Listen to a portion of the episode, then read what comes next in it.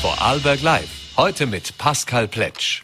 Freitag, 12. August 2022. Herzlich willkommen bei Vorarlberg Live. Ja, ein Sommer wie aus dem Bilderbuch sorgt nicht nur für volle Freiberge, äh, Freibäder, nein, auch auf den Bergen sind immer mehr Menschen unterwegs, um die Schönheiten der Natur aus nächster Nähe zu erleben und zu genießen. Doch leider nicht alle der Bergjünger halten sich immer an alle Regeln, sind auch gut vorbereitet. Und so kommt es immer wieder vor, dass zum einen die Bergrettung ausrücken muss oder es äh, werden Dinge öffentlich, wie heute in den Vorarlberger Nachrichten auch berichtet, äh, eine Jagdgruppe, die sich im Naturschutzgebiet, ja sagen wir es mal vorsichtig, nicht ganz äh, umweltbewusst oder naturbewusst verhalten hat. Äh, zu diesem Thema freue ich mich heute sehr, gleich zwei Gäste im Studio begrüßen zu dürfen. Zum einen von der Bergrettung Vorarlberg Klaus Drechsel und zum anderen vom Alpenverein Vorarlberg Andreas Schmid. Den Auftakt machen wir jetzt aber mit meinem dritten Gast. Da freue ich mich auch sehr, ihn begrüßen zu dürfen. Björn Lamprecht vom Verein Tri Dornbirn. Kurz weg von den letzten Vorbereitungen. Am Samstag findet mittlerweile zum 28. Mal der Janasee Triathlon statt und darüber wollen wir uns jetzt kurz unterhalten. Schönen guten Abend, herzlich willkommen bei Vollberg Live. Hallo. Ja, wie gesagt, die 28. Auflage mittlerweile. Schon ein staatliches, äh, zwei Jahre noch, da gibt es ein Jubiläum. Äh, eigentlich bis auf vorletztes Jahr, also 2020. Da war es Corona bedingt äh, nicht möglich, das durchzusetzen. Letztes Jahr noch mit Beinschränkungen, heuer jetzt wieder in gewohnter Manier. Äh, erste Frage ganz kurz, so 24 Stunden vorm Start. Wie weit ist man? Ist alles schon parat? Äh, das Wetter scheint ja mitzuspielen, aber wie schaut es rundum aus? Ja, es ist eh so. Die meisten Vorbereitungen sind schon gelaufen. Wir sind schon circa ein Dreivierteljahr, da starten die äh, Vorbereitungen für das nächstjährige Event. Und so ein, zwei Tage davor ist eigentlich mehr oder weniger alles abgeschlossen. Jetzt geht es um den Aufbau beim Jannersee im Lauteраcher Ried, die Strecken aufbauen, die Bewirtung aufbauen, Festzelt haben wir vor Ort. So, die letzten, der letzte Feinschliff noch. Genau. Äh, wie viele Anmeldungen gibt es denn dieses Jahr beim Triathlon? Die Anmeldefrist ist ja schon vorbei, also für Kurzentschlossene wird es schwierig, aber. Ab äh, Mittwoch hat die Anmeldung geschlossen. Das müssen wir immer aus äh, organisatorischen Gründen machen, weil wir noch die Startnummern drucken müssen und so weiter. Ähm, es gibt aber noch die Möglichkeit, am Samstag sich vor Ort anzumelden. Mhm. Ab 13 Uhr ist eine Nachmeldung vor Ort möglich äh, und dann kann man da auch ganz normal mitmachen. Mhm. Und wie viele Anmeldezahlen haben wir dieses Jahr glücklicherweise wieder ein bisschen mehr wie das letzte Jahr. Wie schon gesagt, war letztes Jahr Corona-bedingt äh, mit Einschränkungen haben wir auch gerechnet. Es sind viele Veranstaltungen auf dieses Wochenende gefallen. Das ist dieses Jahr wieder besser. Aktuell liegen wir insgesamt bei 310 Anmeldungen oder 310 Teilnehmern. Mhm. Äh, davon sind 140 Einzelstarter, äh, circa 30 Staffeln und was uns ganz besonders freut, es sind 80 äh, Nachwuchsathleten am Start. Mhm. Genau, da sind wir schon bei einem Thema. Das ist ein Triathlon äh, für alle, das würde ich es mal so nennen. Also nicht das, das klassische äh, Hochleistungs-Sportevent, äh, auch natürlich für die, die es wollen, aber das ist ein Triathlon, der Janusee Triathlon, auch traditionell, wo von jung bis alt äh, und eben auch Staffeln, also teilweise auch Firmen dann mitmachen. Das heißt, sie wählen da auch bewusst äh, Sprint-Triathlon ist also auch von der Distanz ein bisschen äh, kürzer, wo wirklich der Breitensport angesprochen wird. Ist das auch mit ein Grund gewesen, diesen Triathlon so zu veranstalten, um eben den Triathlonsport in eine breitere Bevölkerungsschicht zu bringen? Ja, genau. Unser Konzept ist, äh, unseren Sport äh, breiter zugänglich zu machen. Die Streckenlängen, die wir haben, sind noch ein bisschen kürzer wie der normale Sprint-Triathlon und ist grundsätzlich für jeden, wo ein bisschen Sport macht, zu bewältigen. Mhm. Für den Einzelstartern muss man 400 Meter schwimmen, 16 Kilometer Radfahren und abschließend noch 4 Kilometer laufen. Mhm. Das heißt, wie viel Vorbereitung brauche ich als Durchschnittssportler, sag ich jetzt mal, wenn ich halbwegs gesund bin und äh, das mache? Das heißt, äh, wann sollte ich da anfangen zu trainieren? Also mit dem ganz, ganz unvorbereitet sollte man nicht reingehen. Grundsätzlich wäre es eh gut, wenn man immer ein bisschen Sport macht. Bei unserem Triathlon ist es jetzt nicht zwingend notwendig, Triathlon spezifisch zu trainieren.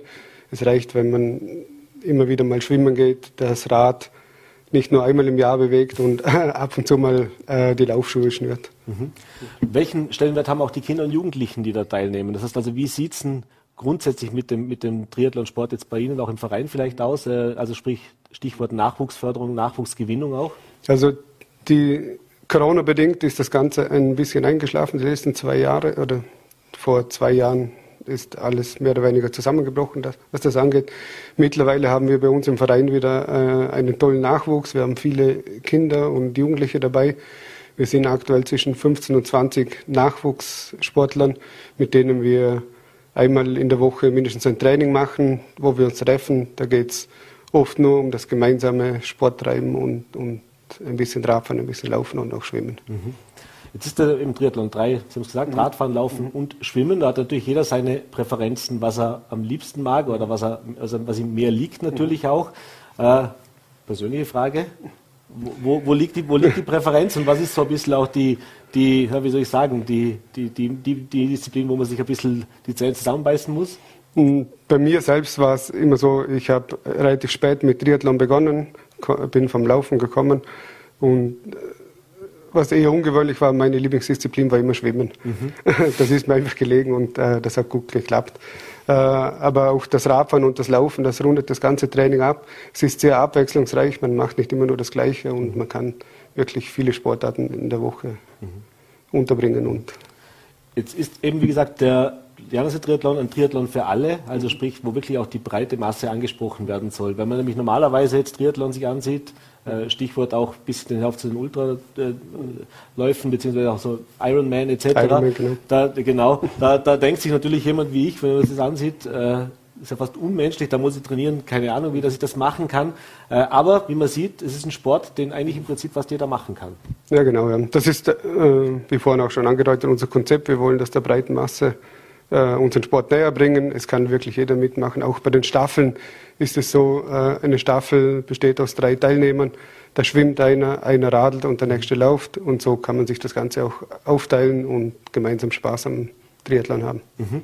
Äh, Janersee ist natürlich ideal, nehme ich an, für die Ausrichtung von so einem Event. Man hat den See vor der Haustür, das Ried. Äh, ist das auch so in Vorarlberg eigentlich der Platz, wo man das am besten machen kann, nehme ich an? Also wir sind natürlich schon immer am Jannersee. Wir hatten 1993 unseren ersten Triathlon dort veranstaltet.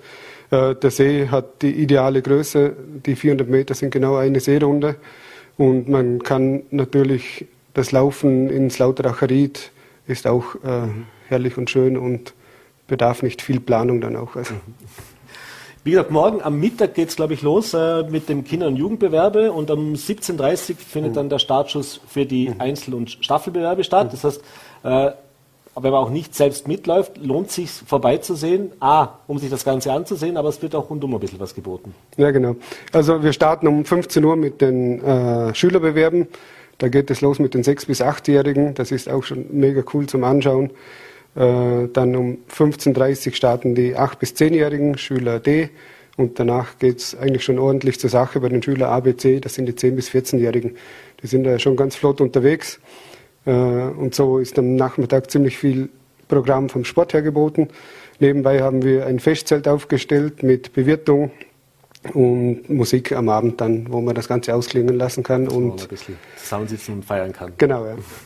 Äh, letzte Frage noch ganz kurz. Äh, natürlich für die breite Masse gedacht, aber es gibt natürlich auch, nehme ich an, Teilnehmer, die das Ganze sehr wohl auch nutzen, so, sei es als Trainingseinheit oder eben auch, weil es halt lokal ist, weil es halt hier im Ländle ist und man diese Gelegenheit auch nutzt. Äh, ist das schon auch was, wo ein bisschen Prestige mit dabei ist für manche Teilnehmer? Ja, auf jeden Fall. Das zeichnet auch den Janer sehr aus. Man kann mit Profi-Triathleten gemeinsam an der Startlinie stehen. Es ist äh, wild durchgemischt. Die Schnellen platzieren sich natürlich vorne an der Startlinie und man kann mit denen auch ganz gut danach äh, über den Triathlon quatschen und resümieren. Äh, ja. ja. Äh, genau.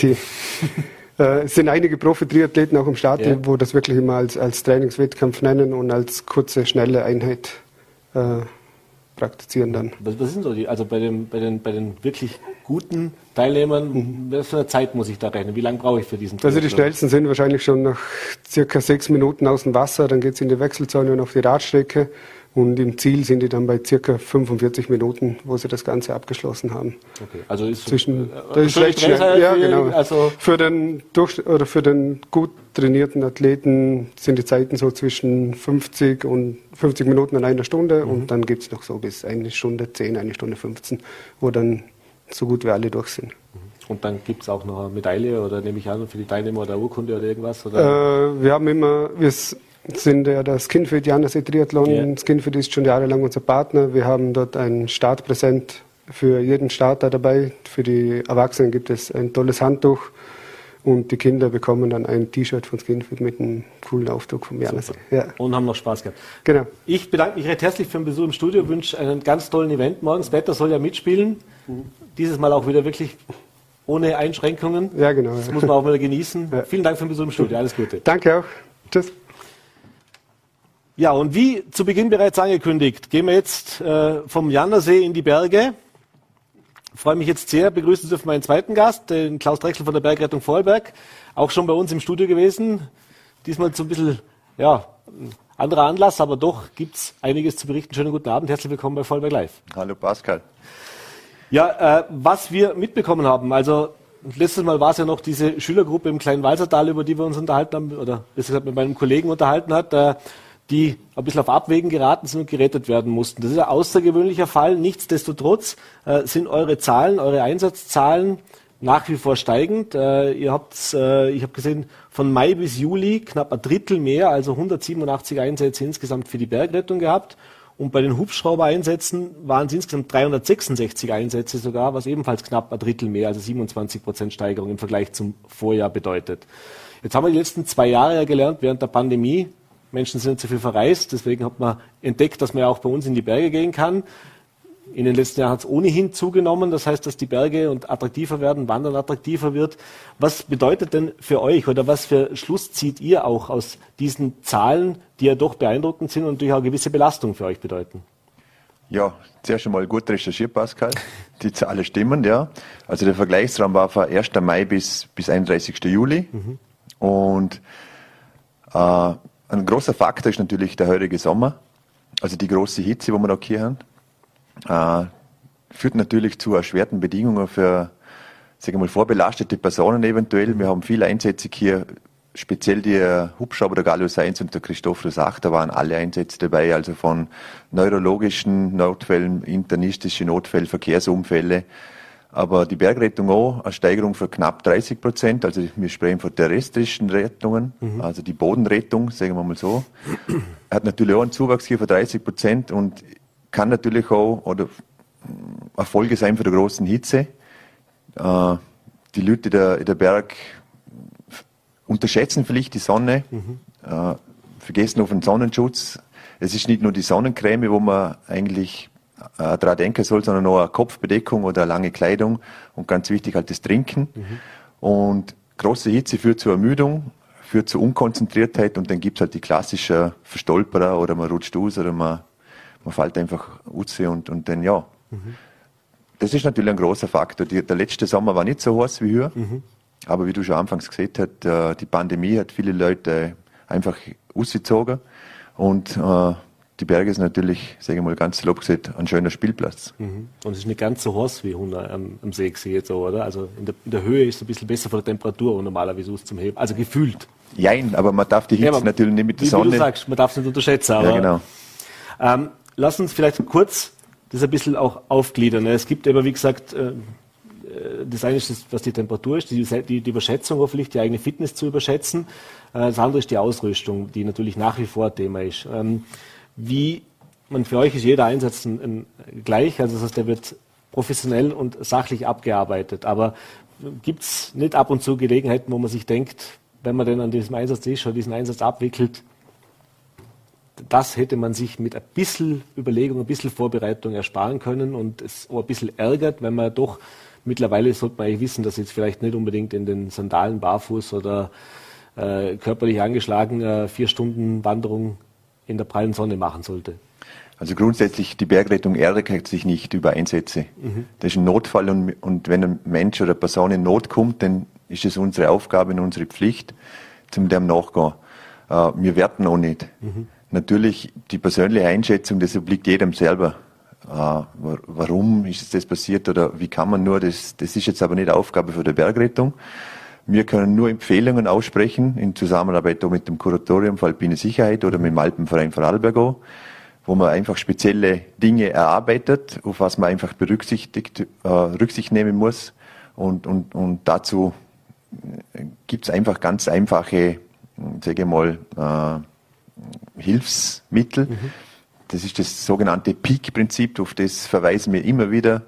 Das ist so ein kurzer Reminder, eine Eselsbrücke, das Peak, das ist eine kurze Ab äh, Abkürzung für die P-Stopp für die Planung, also die, die Tour planen, mhm. wo geht's hin, was ist das für eine Strecke, auf was muss ich mich vorbereiten, das E-Stopp für die Einschätzung, was erwartet mich dort, äh, bin ich dem gewachsen, ist das mein Zeitplan, äh, schaffe ich das überhaupt, das A ist ganz wichtig, das ist die Ausrüstung. Mhm. Bin ich richtig ausgerüstet für diese Tour? Was muss ich da beachten? Brauche ich da eventuell sogar Steigeisen für äh, im Frühsommer Schneefelder? Brauche ich irgendwo ein Seil oder ein Klettergurt? Natürlich auch der nötige Witterungsschutz mhm. und ganz wichtig auch immer das Handy. Kann natürlich Leben retten, das Handy. Mhm. Und K stopp für die Kontrolle. Das was nichts anderes. Bin ich noch sicher auf der Tour? Passt mein Zeitplan? Passt das Wetter? Wo, wo prognostiziert wurde, bin ich sicher am Weg. Und mhm. wenn man diese Punkte alle berücksichtigt, sollte eigentlich nicht viel passieren. Ja. Mhm. Welche Stellenwert spielt da, sage ich mal, die Erschließung von den, von den Bergen eine Rolle? Also das heißt, das sind jetzt keine hochalpine Touren, aber wenn ich mir das ansehe beim Fender oder beim Karren und so weiter, da bin ich mit der Bahn, komme ich, also da kommen teilweise mit dem Bussen an, ich fahre mit, mit der Bahn hoch, bin dann schon in den Bergen, dann ist man natürlich anders, als wenn ich jetzt von unten praktisch den Aufstieg schon machen muss, den beschwerlichen und das ist natürlich auch dementsprechend entwickelt. Aber es gibt natürlich auch da oben in der Höhe dann die Herausforderungen, die es zu bewältigen gilt. Äh, ist das so ein Thema, wo man, sagt, das ist auch in der Bewusstseinsbildung ein bisschen noch äh, zu wenig vorhanden, vielleicht bei dem einen oder anderen, dass man sagt, äh, ich fahre jetzt mit der Bahn hoch, das, dann ist im Prinzip schon ohne Aufwand, ohne wunderbar. Und jetzt bin ich da oben, jetzt kann ich mich da auch frei bewegen. Und also ich kann es nur aus eigener Erfahrung sagen, ist, man sieht dann oft in so, in so Reisegruppen Personen, die jetzt im körperlich nicht so einwandfreien Zustand sind, äh, die zwar schön die Berge da genießen könnten, aber dann eben auch sich auf dem einen oder anderen Weg noch verzetteln oder da, da, da weiterlaufen, beziehungsweise eben auch vor der Ausrüstung, da sind wir bei diesem Peak-Prinzip, jetzt nicht wie der klassische Wanderer ausgerüstet sind, sondern eher wie der, sage ich jetzt mal, der Spaziergänger am Bodensee oder eben vielleicht auch in, in der Stadt beim Flanieren? Gott Aspekt. Nur, also meine persönliche Meinung dazu ist, Gebiete, die mit Bahnen erschlossen sind, sind eigentlich relativ gut da abgesichert mit Wanderwegen. Mhm. Und natürlich, Faktor Wetter ist immer ein Thema kann schon passieren, dass sich Leute einfach da hochgondeln lassen, jetzt ganz einmal salopp gesagt, und dann irgendwie überrascht werden von einem Wetter. Mhm. Ähm, die Erschließung möchte ich gleich vielleicht weiter übergehen zu dem nächsten Thema oder halt für uns ein wichtiges mhm. Thema ist diese ähm, Nutzung von Apps, mhm. wo, wo einzelne User verschiedene Apps nutzen können, um, um ihre Tracks, wie es neusprachlich heißt, mhm. einfach ihre Routen, wo sie da äh, gewandert, gelaufen, geklettert sind, äh, irgendwie posten können oder hochladen können mit, mit eigenen Kommentaren. Ähm, und da haben wir in letzter Zeit schon äh, die Erfahrung gemacht, dass das ein, einfach zu Schwierigkeiten führen können, wenn das einfach äh, andere User auch lesen und, und das Gleiche machen wollen. Und, und dort ist es eine Schwierigkeit, um diese, die Schwierigkeit, der Schwierigkeitsgrad zu definieren. Mhm. Weil meistens sind das dann auch äh, ungewartete Wege oder nicht viel begangene Wege, weil die Leute möchten Abenteuer erleben, nicht nur eintönige Forstwege dahin pilgern und, und wandern. Und, und wir haben jetzt in letzter Zeit, explizit mir auch in Dornbirn jetzt, ganz neuralgischer Punkt, mhm. wo wir einfach immer wieder Leute holen müssen und, und wenn wir den fragen, wie, wie, wie sind sie da hergekommen, ja, das App oder das App oder das App und sind dann einfach überrascht worden von der Schwierigkeit für der Tour, weil der, für den einen, wo das gegangen ist, ist es ein Kinderspiel, oder? Der sagt, ja, lässige Abendrunde oder lässiger Spaziergang und für anderen ist es schon ein unüberwindbares Hindernis, oder? Mhm. Und da mm, ist unser Appell schon, dass man sich einfach äh, das Peak-Prinzip schon einmal mhm. vor Augen führt und, auch, und auf das Bauchgefühl lässt und wenn man nicht wohlfühlt dabei, dann, dann stimmt irgendwas nicht. Und mhm. dann ja, kommt es zu ganz blöder Situation. Mhm sind wir dann wieder bei dem Thema von dieser Jugendgruppe auch eben. Das war ja genau so ein Fall, oder? Ähm, wie es denn aus mit äh, eben den, den äh, wie soll ich sagen, die Wanderwege, also sprich die Forstwege. Das, es gibt ja klassische Wanderrouten, die sind meistens, also sind eigentlich gut beschildert in, in, in Vorarlberg, das heißt auch mit Schwierigkeitsgraden, äh, teilweise wie lang die Laufdistanzen sind, dass man sich darum informieren kann. Aber welchen Stellenwert hat genau das, dass jetzt eben mehr Menschen versuchen, eben abseits dieser klassischen Wanderwege sich zu bewegen, eben weil halt dieses, ich möchte was Besonderes, äh, will jetzt gar nicht auf Influencer eingehen, die dann das besondere Foto machen möchten irgendwo und diese komplette Abgeschiedenheit nutzen wollen und damit ja in mehrfacher Hinsicht unter Umständen sich in Gefahr begeben, denn A, nicht gesichert, B, äh, wenn was passiert, auch schwieriger zu erreichen und zu finden und äh, C, natürlich auch, auch dass, dass die Natur äh, ja bewusst, dass man bewusst diese Wege und diese, diese Wanderstrecken macht, um eben der Natur auch ein bisschen Luft zu geben. Also das Vorarlberger Wanderwegenetz ist ja, ich sage mal, optimal ausgebaut. Das ist gut beschildert. Das sind die Zeitangaben, wo angegeben sind, die Stimmen. Und natürlich, wir können uns die Augen nicht verschließen vor dem äh, Social Media Effekt, mhm. dass mhm. Das höher, schneller, weiter. Wir kennen das alle oder halt die meisten kennen das, wenn man auf, auf diverse Social Media Kanäle geht, dass man einfach Fotos sieht, wo man, wo man sagt, wow, mhm. cool. Und boah, das möchte ich auch erleben. Aber die Frage ist immer, was ist der Preis für das Foto oder, oder, oder was, was bringt mir das, was, was brauche ich das für das, wieso mache ich das, oder? Mhm. Und das ist natürlich eine Bewusstseinsbildung, aber da haben wir als Bergrettung keinen Einfluss dafür und, und wir können uns dem aber auch nicht äh, verwehren. Also wir, wir müssen mit ihm umgehen und einfach, ja, präventiv eventuell arbeiten. Wir machen das eh schon im Vorfeld auch immer wieder mit, mit, mit Skitourenkursen, mit, mit äh, Wanderkursen, wo wir halt natürlich in Kombination arbeiten. Mhm. Wir sind kein Bergführer, mhm. wir sind eine Rettungsorganisation, also wir retten primär. Dennoch können wir irgendwie den anderen Organisationen zuarbeiten mit unseren Erfahrungen und alle diese Kombis äh, führen zu guten Ratschlägen, aber die besten Ratschläge nützen halt nichts, wenn sich wenn man sich nicht dran hält oder wenn man sie ignoriert. Ja. ähm, 1300 Ehrenamtliche in Vorarlberg, also doch eine sehr, sehr staatliche Zahl, wenn man sich das überlegt, äh, die für die Bergrettung im Einsatz sind. Wenn ich jetzt höre, ein Drittel mehr Einsätze von Mai bis Juli, jetzt kommt der August dazu, dann kommt der Herbst, je nachdem wie es Wetter wird, kann es natürlich dementsprechend auch bei einem schönen Herbst äh, klassisches Wanderzeit eigentlich. Äh, wie schaut es denn da mit, der, mit den Ressourcen aus, also mit den Kapazitäten auch? Das heißt also, merkt ihr schon, dass bei solchen Einsatzzahlen oder bei solchen Steigerungen das unter Umständen auch äh, kritisch wird oder dass das einfach eine Mehrbelastung ist, wo man sagen muss, wenn das so weitergeht, dann könnte das unter Umständen uns auch in ja, personelle Probleme bringen, sage ich mal? Ein klares Nein. Also ich sage einfach, wir sind mit 1300 Bergrettern, wir sind fünf Gebietsstellen und 31 Ortsstellen. Mhm. Es ist natürlich bei uns auch äh, der neuralgischen Urlaubszeit äh, könnte es, ich sage mal, könnte es zu Schwierigkeiten kommen. Äh, dennoch muss ich sagen, dass wir eigentlich sehr gut vernetzt sind im Land. Also wir haben ja sogenannte Nachbarortstellen. Mhm. Wenn es jetzt mal in Dornbirn eng wird, dann, können, dann wissen wir, wir können Hohenems mit alarmieren oder, oder, oder, oder Bezau. Also da hilft man sich gegenseitig.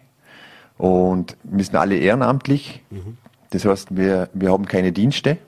Also wir sind, wir haben einen Pager und wenn ein Notruf geht, den, den, äh, geht der Pager ab und dann sollte man bestmöglich, wenn, wenn man halt verfügbar ist, eindrücken. Mhm. Aber kann passieren, Sonntagmittag, 12 Uhr, schönstes Wetter, wir sind alle auch äh, in den Berg unterwegs. Menschen und, und ja. wollen aber Freizeit erleben, oder? Könnte passieren, dass es einmal eng wird, aber dennoch haben wir die Möglichkeit zum, wie gesagt, Nachbarstellen mit alarmieren und bis dato ist da mal, hat das wunderbar funktioniert. Mhm. Jetzt haben wir natürlich diesen, diesen Sommer einen besonderen Sommer, also nochmal extrem warm, extrem trocken.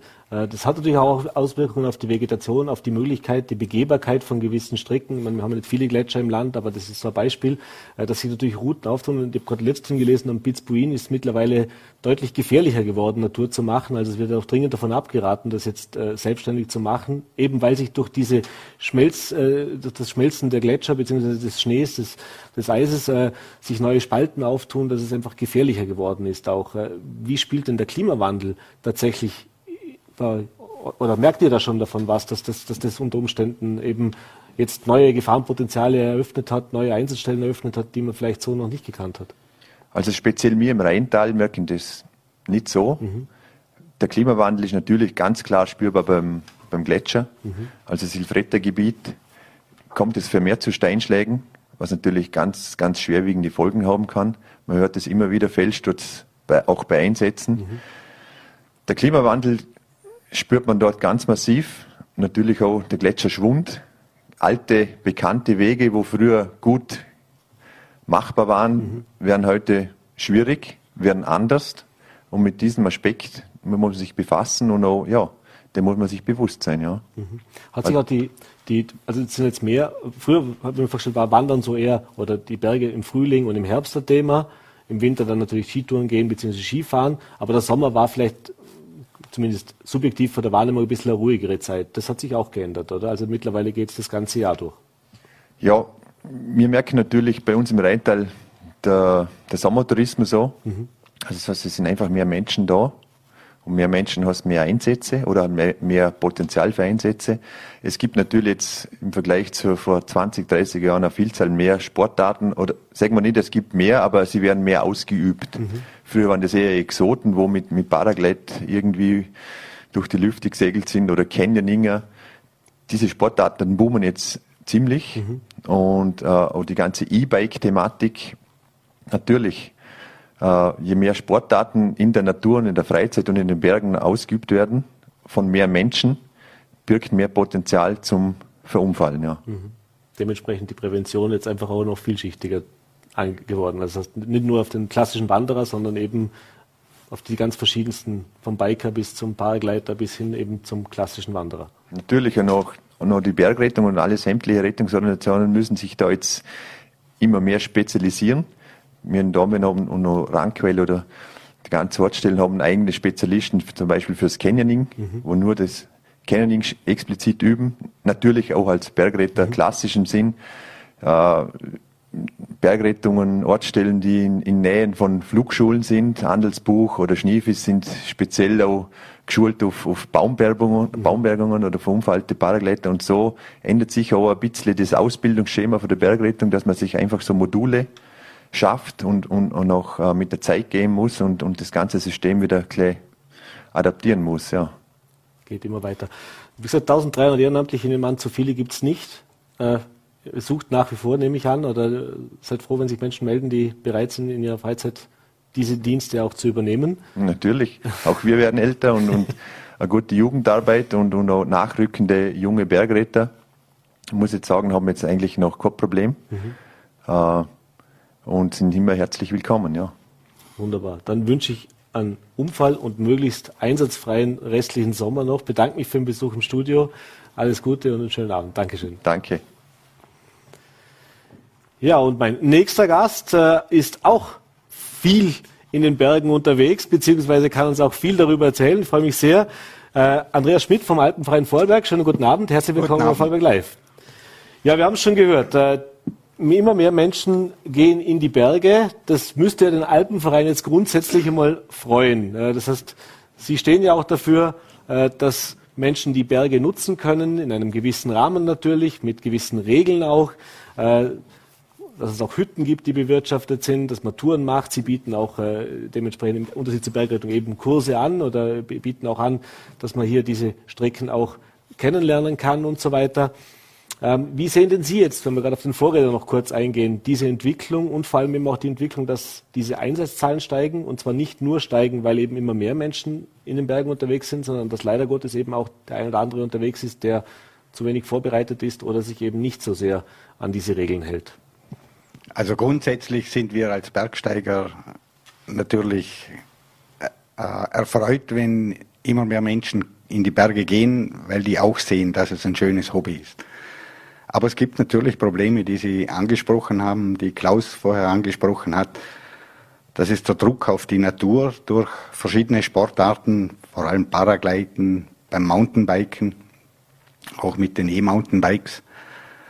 Und da geht es halt auch ganz, ganz stark um den Respekt vor der Natur, den Respekt vor den anderen Nutzern am Berg, den man ausbauen muss. Mhm. Und da gibt es noch viel zu tun. Und wir haben die letzten Jahre im Alpenverein sehr stark uns beschäftigt mit dem Thema Sicher am Berg. Mhm. Und jetzt kommt neu so eine Initiative, die heißt Respekt am Berg. Mhm. Jetzt haben wir gerade heute das war ja unser aktueller Anlassfall. Ein Bericht sind, sind jetzt zwar kein Bergsteiger, sondern es waren Jäger, aber der Bericht in den Vorberger Nachrichten heute hat hohe Wellen geschlagen äh, vom Dakanisfluh, als da eine deutsche Jagdpacht, äh, ja, sagen wir es mal so, nicht unbedingt sehr rücksichtsvoll und respektvoll mit den Bergen umgegangen ist, äh, bis hin, dass man es dann mit dem Hubschrauber, den sie privat gepachtet haben, also kein Rettungseinsatz, aber sich wieder ins Tal fliegen haben lassen, äh, ein Naturschutzgebiet betreten haben, das sie eigentlich nicht hätten betreten dürfen und im Endeffekt eigentlich gesagt haben, als sie darauf hingewiesen worden sind, ist mir egal, das mache ich trotzdem. Ist das so eine Mentalität, die mehr um sich gegriffen hat in den letzten Jahren? Erleben Sie das auch, wenn Sie das hören, dass einfach Menschen sagen, ich gehe jetzt in die Natur und dann will ich auch mir da keine Regeln auferlegen lassen, ich mache jetzt das so, wie ich das möchte? Das ist so, das erlebt man, das sind dann die schwarzen Schafe. Es gibt ob das jetzt bei der Jagd ist oder ob das bei den Bergsteigern, Mountainbikern, was auch immer ist.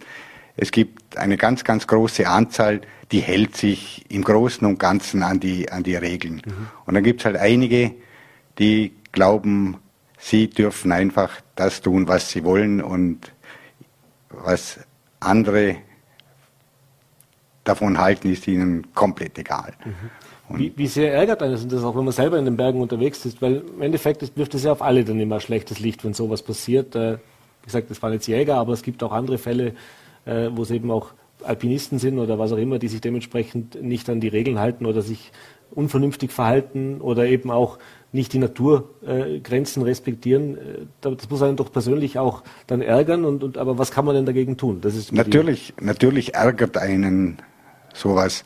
Und wenn ich jetzt an die, an die Jägergeschichte denke, tun mir eigentlich die Vorarlberger Jäger leid, mhm. weil die arbeiten jetzt jahrelang daran, gutes Image aufzubauen, in der Bevölkerung ein besseres Feedback zu bekommen und dann kommt so ein Fall und dann ist im Prinzip innerhalb von einer Stunde die ganze Aufbauarbeit futsch und die, die Leute fallen wieder in ihre Vorurteile gegenüber der Jagd zurück. Und mhm. genau so ist es halt auch beim, beim Mountainbiken. Einzelne, die über die Schnur hauen, wie man so sagt, die, die machen das ganze Image der Mountainbiker kaputt und machen das kaputt, dass viele, viele gutwillige Mountainbiker aufbauen. Mhm.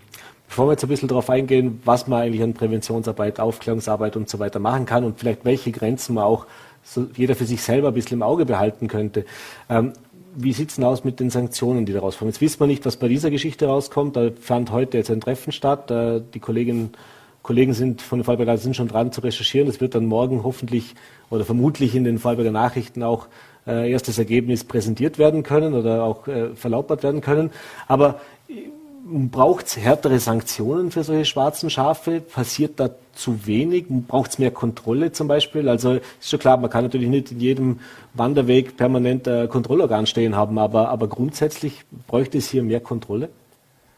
Das ist sehr schwierig zu, zu realisieren, die Kontrolle. Das Land ist zwar klein, aber es ist doch noch groß genug, dass die Polizei nicht überall stehen kann. Und äh, gerade im Bereich Mountainbiken und so denke ich schon, dass man mehr kontrollieren könnte. Aber das ist halt auch eine Frage der Kapazitäten. Mhm.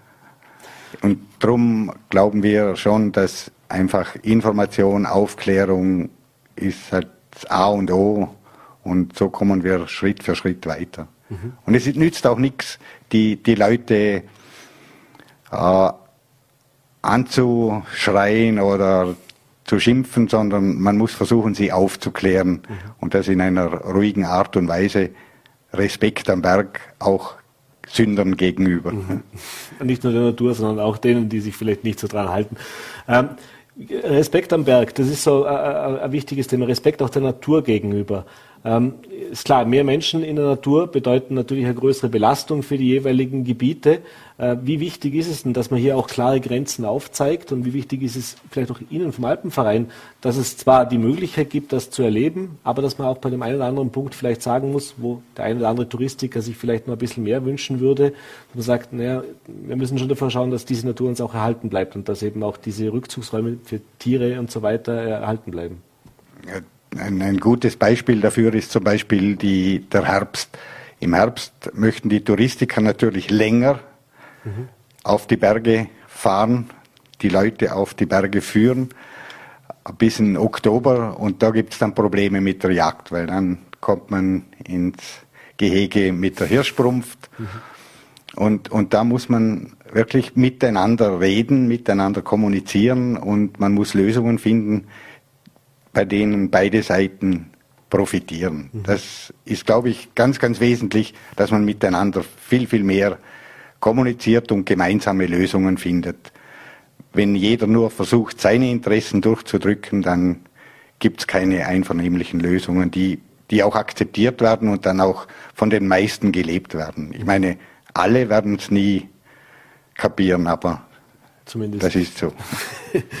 ähm, Sie haben natürlich auch die Aufgabe, beziehungsweise Sie kümmern sich auch um die ganzen Alphütten, also sprich auch die Touristen, die dann in die Berge gehen, auch mal übernachten dort, auch äh, einkehren. Ähm, und da habe ich jetzt gehört, auch das hat natürlich in den nächsten, letzten Jahren deutlich zugenommen. Also sprich, die, der, die Nachfrage hat zugenommen. Äh, aber auch das ist etwas, was zumindest ich äh, schon vereinzelt gehört habe, teilweise ein Problem darstellt, weil die äh, auch dort so ein bisschen diese Mentalität vorherrscht oder überhand nimmt, würde ich jetzt gar nicht sagen, aber dass es zumindest mehr geworden ist, dieser Selbstverständlichkeit. Also sprich, diese Hütte ist da und die darf ich jetzt auch nutzen und die hat mir gefälligst zur Verfügung zu stehen. Äh, ist das was, was Sie auch erleben und ist das auch was, wo man dagegen, ja, wie soll ich sagen, in welcher Form auch immer, äh, ein bisschen Aufklärung betreiben muss? Also wir sind natürlich froh, wenn unsere Hütten gut besucht sind. Dann haben unsere Pächter Spaß an, an ihrer Arbeit. Aber man muss schon sehen, dass die Anforderungen gestiegen sind und gerade jetzt, zum Beispiel auf der Heinrich-Horter-Hütte, haben wir kein Wasser mehr. Mhm. Das heißt, wir müssen das Wasser, das wir brauchen, täglich hinauffahren. Dort haben wir Gott sei Dank keine Straße, mhm. wo, wir, wo wir das Wasser hinaufbringen können. Aber da muss man halt dann die Duschen sperren. Das mhm. geht nicht anders. Mhm. Das Wasser wird gebraucht fürs WC und das Wasser wird gebraucht für, für die Küche. Und, und da merkt man dann schon Unzufriedenheiten mhm. von den Leuten, wo die das Gefühl haben, dass sie einfach ihre Dusche brauchen, die sind das gewöhnt. Und das geht halt nicht immer. Mhm. Anderes Beispiel sind die, ist die regionale Verpflegung zum Beispiel, die mhm. ist halt teurer, wenn ein Hüttenwirt sehr viel mit regionalen Produkten arbeitet. Und das wird dann zum Teil schon nicht mehr gern gesehen. Mhm Teilweise haben die Leute das Gefühl, das Bier muss auf einer Hütte billiger sein wie im Tal. Dabei müssen wir es zum Beispiel auf dieser Rotlerhütte mit dem Hubschrauber transportieren. Also mhm. das, das, das kann nicht kann billiger sein, das geht nicht. Es ist vielleicht auch so ein bisschen diese, diese Mentalität, die wir ein bisschen aufbrechen können oder versuchen auch hier aufzubrechen, dass eben äh, jetzt das kein, kein Luxus, äh, wie soll ich sagen, das Wandern und Bergsteigen nicht was ist, dass man sich leisten können muss. Also anders wie vielleicht diese private Jagdpacht, äh, wo man schon ordentliches Taschengeld vermutlich dafür hinlegen muss, allein dass der Hubschrauber dann kommt und mich holt. Aber dass man halt schon bereit sein muss, dass das eben nicht was ist, wo gratis jederzeit alles immer zur Verfügung steht. Das können wir nicht. Wir können die Lager bieten, teilweise kleinere Zimmer, aber wir können nicht den Luxus bieten, den ein Hotel im Tal bieten kann. Und das wollen wir auch nicht. Mhm. Das soll einfach bleiben. Und Wandern soll auch ein günstiger Sport bleiben. Also das ist schon in, in unserem Interesse, dafür kämpfen, kämpfen wir. Mhm. Es ist ja nicht so teuer, also wenn man nicht, äh, was Gott, wie, wie extreme Klettertouren geht mhm. oder Eisklettern, wo man viel Material braucht. Mhm. Zum Wandern braucht man Schuhe und ein bisschen Kleidung und dann ist man ausgerüstet. Jetzt haben wir vorher schon kurz gesprochen, äh, eben über gewisse Wander-Apps auch. Also das heißt, es gibt ja die Möglichkeit, oder man sollte sich ja im Idealfall im Vorfeld eine Tour überlegen, sich das auch ansehen. Äh, da gibt es eben im Internet mittlerweile etliche Blogs, die dann unter Umständen dazu führen, wir haben es vorher gehört oder auch in der Vergangenheit darüber berichtet, dass man dann halt, äh, ja, der eine für den einen ist es eine Feierabendrunde, für den anderen war es dann eben, oder für diese Schülergruppe war es dann und damit verbunden, dass sie alle mit dem Hubschrauber ausgeflogen werden mussten. Also so sind die Eindrücke unterschiedlich. Wie wichtig ist es denn, dass es auch von Seiten eines Alpenvereins, also sprich von, oder wo sollte man sich denn informieren, so einer Wandertour? Wenn ich jetzt als Tourist ins Land komme, die, die Lokalitäten vielleicht nicht so gut kenne, äh, was ist denn der richtige Weg? Also grundsätzlich die Leute fragen, Bergführer fragen, beim Alpenverein nachfragen, ist zum Beispiel ein Weg. Apps sind mal grundsätzlich nicht schlecht, mhm. aber man muss sich gut überlegen und anschauen, welche App verwende ich. Wir vom Alpenverein haben gemeinsam dem Deutschen Alpenverein und dem Südtiroler Alpenverein eine, eine, ein Tourenportal, das heißt alpenvereinaktiv.com. Und da wird wirklich auf die Qualität geschaut. Da wird nicht auf die Quantität der Touren geschaut, sondern auf die Qualität von den Leuten, die die Touren dort erfassen. Das sind alles Tourenführer, die ehrenamtlich tätig sind.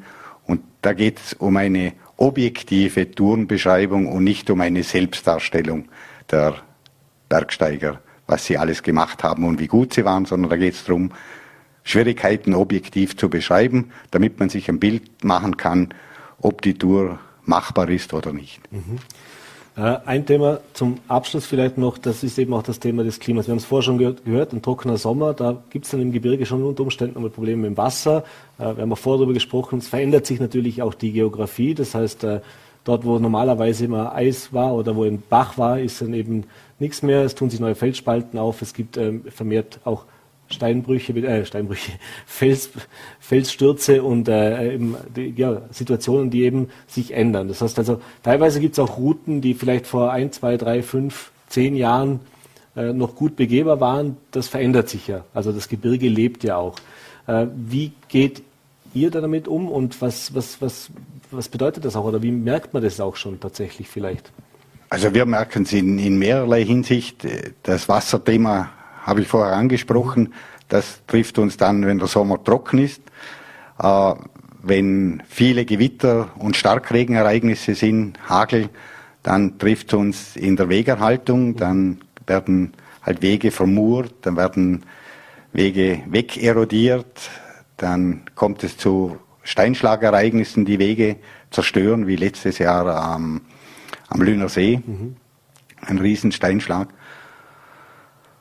Und das spüren wir und das macht auch teurer, das mhm. Geschäft der Wegeerhaltung. Aber Wege sind für uns ganz wichtig, auch im Hinblick, dass wir durch gute Wege die Leute natürlich viel besser kanalisieren können, dass sie dort bleiben, wo, wo die Wege sind und nicht überall mhm. gehen. Mhm. Das ist Im genau Sinne von respektiere mhm. die Natur. Mhm. Das wäre jetzt noch die nächste Frage, eben genau diese Wege. Wir haben es auch vorgehört, natürlich, jeder will ein bisschen seine Natur noch ein bisschen exotischer, noch ein bisschen wilder, vielleicht fürs bessere Foto machen.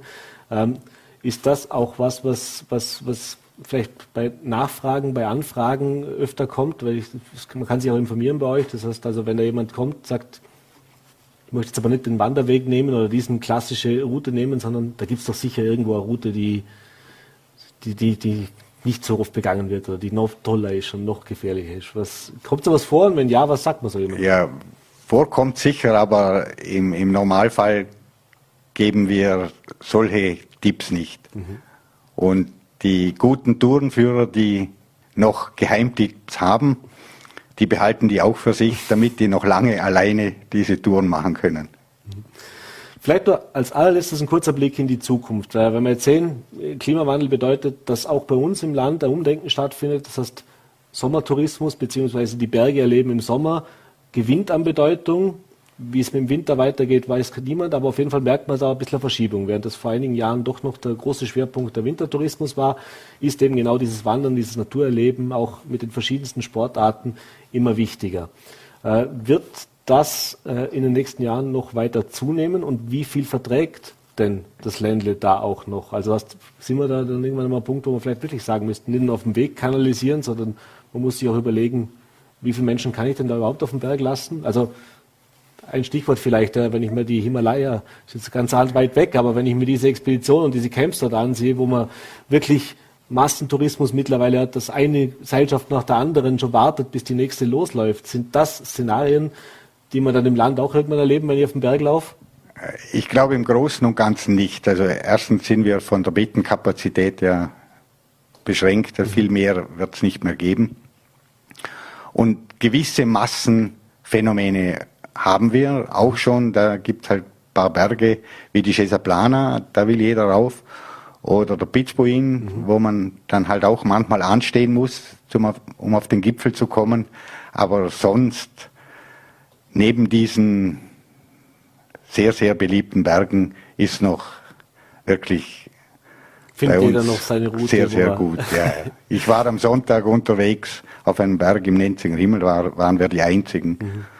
Und auch dort waren vielleicht, da gibt es im Gipfelbuch pro Monat zwei Seiten Einträge mhm. und nicht mehr. Also mhm. es gibt schon noch viele Ziele, die nicht so überlaufen sind. Sehr gut. Informieren kann man sich vom Alpenverein, im Idealfall auch Mitglied werden. Äh, Gerne, wird, ja. wird immer gerne genommen, oder? Ähm, Andreas Schmidt, ich bedanke mich für den Besuch im Studio, bedanke mich für die Einblicke, alles Gute und vor allem einen schönen Bergsommer jetzt. Dankeschön, noch. werde ich haben. Und Ihnen, meine Damen und Herren, wünsche ich jetzt ein schönes Wochenende, denn das war's mit Vorarlberg Live für diese Woche. Am Montag, Feiertag, gönnen wir uns auch eine Auszeit. Am Dienstag sind wir dann wieder für Sie da. 17 Uhr, Voller.t, VNRT und Ländle TV. Bis dahin machen Sie es gut und ja, genießen Sie das schöne Wetter.